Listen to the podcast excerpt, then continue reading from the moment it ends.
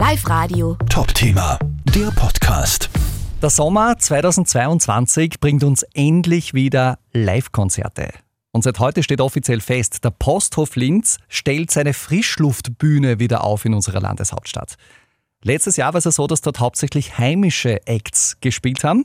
Gernot Kremser, Musikchef vom Posthof, heuer ist es so, dass auch Musiker aus der ganzen Welt zu uns kommen. Endlich kommen internationale Acts auch wieder mal. Und da ist der Sigi Mali, der Sohn von Bob Mali, mit einer, einem Programm vom, vom Papa. Also das wird total spannend und toll. Aber gleichzeitig auch ganz, ganz viele andere, die man sich nicht entgehen lassen soll. Also um die 30 Abende, die einzigartig sind. 30 Abende im Sommer, hoffentlich bei superschönen, strahlendem Wetter.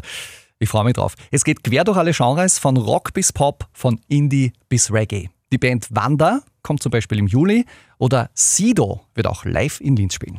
Live Radio. Top-Thema, der Podcast.